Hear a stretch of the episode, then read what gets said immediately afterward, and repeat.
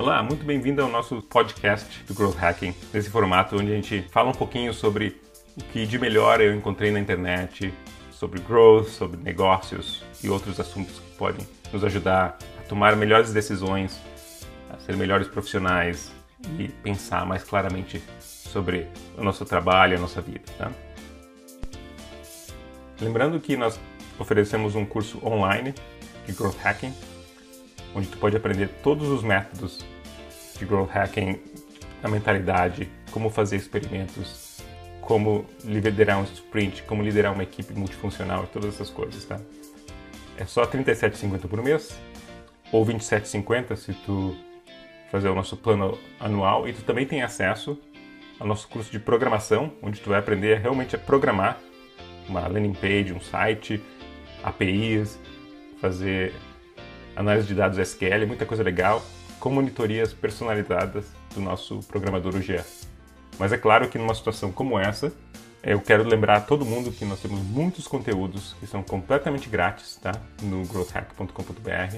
Muita coisa legal, inclusive esse podcast, os nossos curtas, são coisas que a gente oferecia pra, só para os planos pagos, nós estamos liberando grátis também, tá? Então a gente está liberando muito conteúdo grátis para ti que não tem, nesse momento, o dinheiro né, à disposição para investir.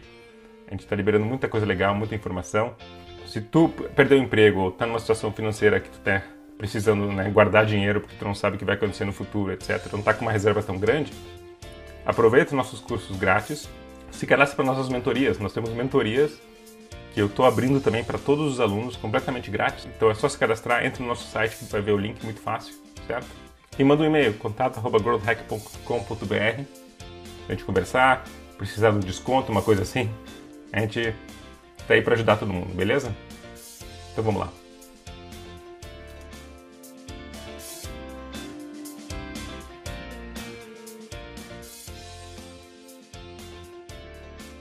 Eu vi esses tempos um artigo do New York Times falando sobre como o vírus mudou a maneira com que a gente se conecta na internet, né? E durante esses últimos anos, né, todos nós, profissionais de marketing, empreendedores, a gente tem se adaptado a um mundo muito mais mobile, ao celular, as pessoas on the move, como dizem os americanos. E o interessante é que esse artigo mostrou, pelos gráficos assim de uso de aplicativos como Netflix, YouTube e Facebook, que o acesso a esses sites pelo computador tem tido um crescimento vertiginoso, enquanto o acesso pelo celular tá mais ou menos igual, deu uma crescidinha pouco assim e alguns até declinou. Então é interessante, né? E, parece, e faz sentido para mim. Eu só estou em casa, não preciso ficar no celular, né? O celular, na verdade, é uma telinha pequena, difícil de, de mexer, né? O computador é muito melhor para fazer muitas coisas. E foi interessante que isso aconteceu. Uma outra coisa interessante foi que nessa pandemia a gente tem buscado alguns outros aplicativos sociais, como House Party, como Google Duo, como Nextdoor.com, ou seja, esses sites diferentes de se conectar com as pessoas têm tido um crescimento interessante também. Um outro crescimento gigante, obviamente, né, isso todo mundo já sabe, é do Zoom e esses aplicativos de comunicação entre as pessoas por vídeo e Hangouts do Google também. Esse tipo de aplicativo, obviamente, a gente já sabe que tem um crescimento gigantesco.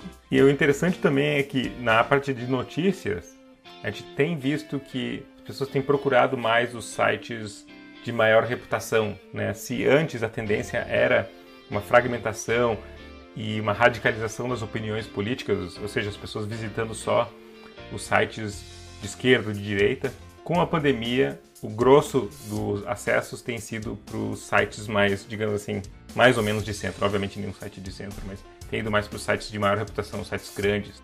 Isso foi interessante. E sites locais também. E, por incrível que pareça, o site do Wikipedia tem caído e alguns sites oficiais de governo, por exemplo, têm subido bastante, que é interessante também. Outro artigo interessante que eu encontrei essa semana foi sobre o Google. Google tem, ele inclusive publica os quatro mandamentos do que os líderes do Google devem fazer, certo? E um cara pegou e escreveu um artigo sobre isso que eu achei muito interessante, que ele falando sobre esses quatro mandamentos, as quatro coisas que o Google pede dos seus líderes. A primeira coisa é não fazer micromanagement, né? É não ir na picuinha do trabalho, é deixar as pessoas ter mais autonomia. A segunda é entender a diferença entre dar liberdade, mas estar disponível para dar conselho. Ou seja, um bom líder é uma pessoa que consegue dar liberdade para as pessoas e ao mesmo tempo consegue fazer com que essas pessoas venham até ela quando elas precisam de conselho ou que vão até as pessoas quando elas precisam de conselho também. Ou seja, às vezes é necessário deixar as pessoas cometer erros, deixá-las fazer para que elas aprendam. Às vezes é melhor não, às vezes é melhor se antecipar e dar um conselho. Isso vai ter um impacto muito positivo.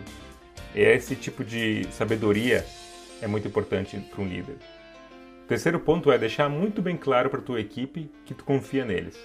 Isso significa dar autoridade para as pessoas, dar liberdade para as pessoas e não ficar constantemente aí, como é que tá? O que, que tu tá fazendo aí? Sabe? Tipo, esse tipo de coisa. É deixar realmente que as pessoas consigam se autogerenciar. E o quarto ponto é ser um advogado, ou seja, um, um promotor da tua equipe para o resto da organização. É, para os teus comandados, para as pessoas que estão na tua equipe, te verem como alguém que está falando bem deles para todo mundo, certo? É projetar as conquistas e o trabalho da equipe para toda a organização, ser um advogado, ser um promotor dessas pessoas. Então, esses são os quatro comportamentos que o Google ensina para os seus líderes e que eu achei muito legal.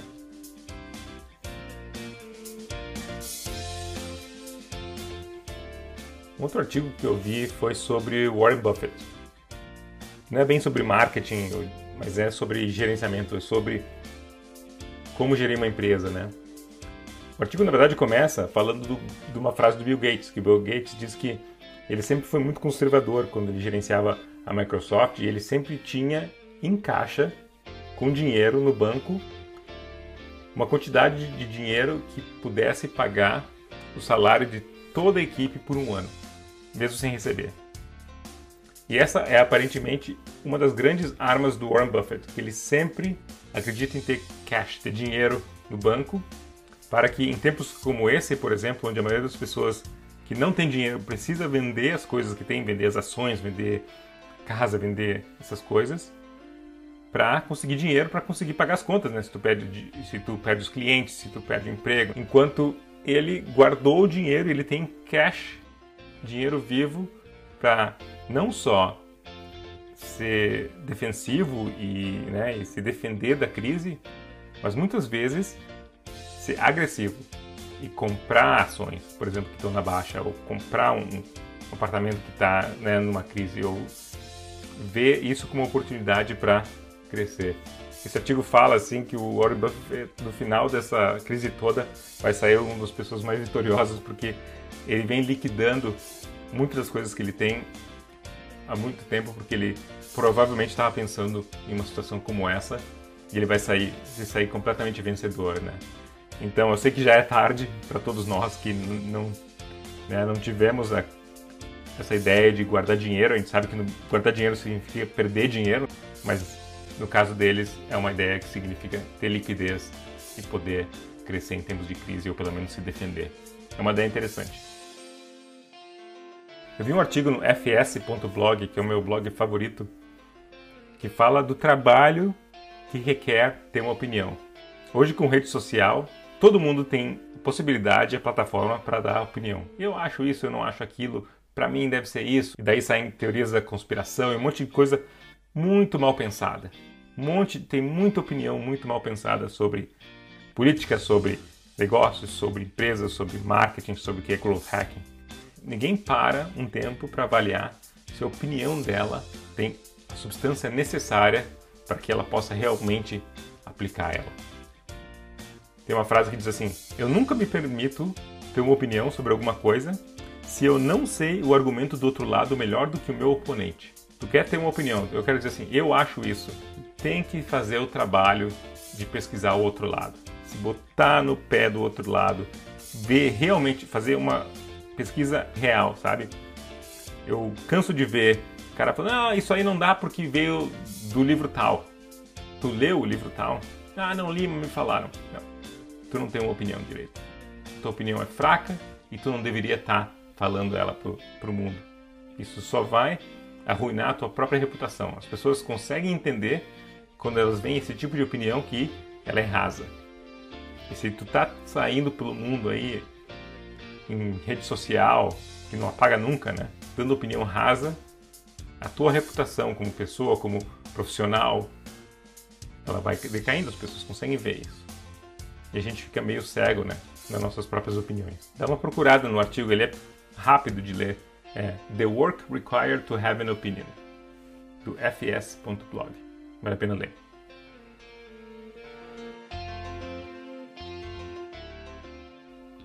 O último artigo que eu achei legal foi do Think with Google. Olha, é raro que esse Think with Google traz alguma coisa interessante. Geralmente é, são coisas muito blasé, assim, muito rasas. Mas essa eu achei uma ideia legal. Ele fala sobre agilidade, né? Agilidade, agility is the new growth. Agilidade é o novo crescimento. A gente internamente já sabe isso. Por exemplo, growth usa o método ágil e muitos profissionais de marketing hoje usam o método ágil para trabalhar. Muitas empresas são basicamente ágeis, né? Mas tem muito ágil fake, né? Que é o ágil que, em vez de ser realmente ágil, ou seja, a cada sprint tu parar para analisar o que está acontecendo com o mercado, onde tu está indo e a reavaliar o que tu está fazendo e ir para frente, a maioria das pessoas, empresas, elas fazem um modelo cascata, ou seja, isso aqui é tudo que a gente vai fazer no ano um planejamento total, assim, sem nenhuma janela para mudar e só quebrando isso em sprints, ou seja, isso não é, isso é fake, isso não é um ágil de verdade. O ágil de verdade realmente para para reavaliar as coisas no final de cada sprint. É isso que Growth faz, tá? Então o artigo chama Inside Google Marketing: Agility is the New Growth. É basicamente isso, é sobre como, principalmente em momentos como esse, parar para ver, porque tudo está mudando muito rápido. As pessoas passaram de pânico para briga na internet, para agora tendo que se readaptar, agora elas estão entediadas em casa, ou seja, as pessoas estão passando por momentos diferentes, emocionais, lidando com essas coisas. E eu ainda estou recebendo até hoje uh, webinar e convite de ah, como é que é trabalhar em casa. Meu, a gente já está trabalhando em casa há horas. Larga, entendeu? Se adapta, muda. Não é hora mais de tu mandar webinar falando sobre isso. É hora de pensar na próxima coisa que está acontecendo. E ser ágil, certo?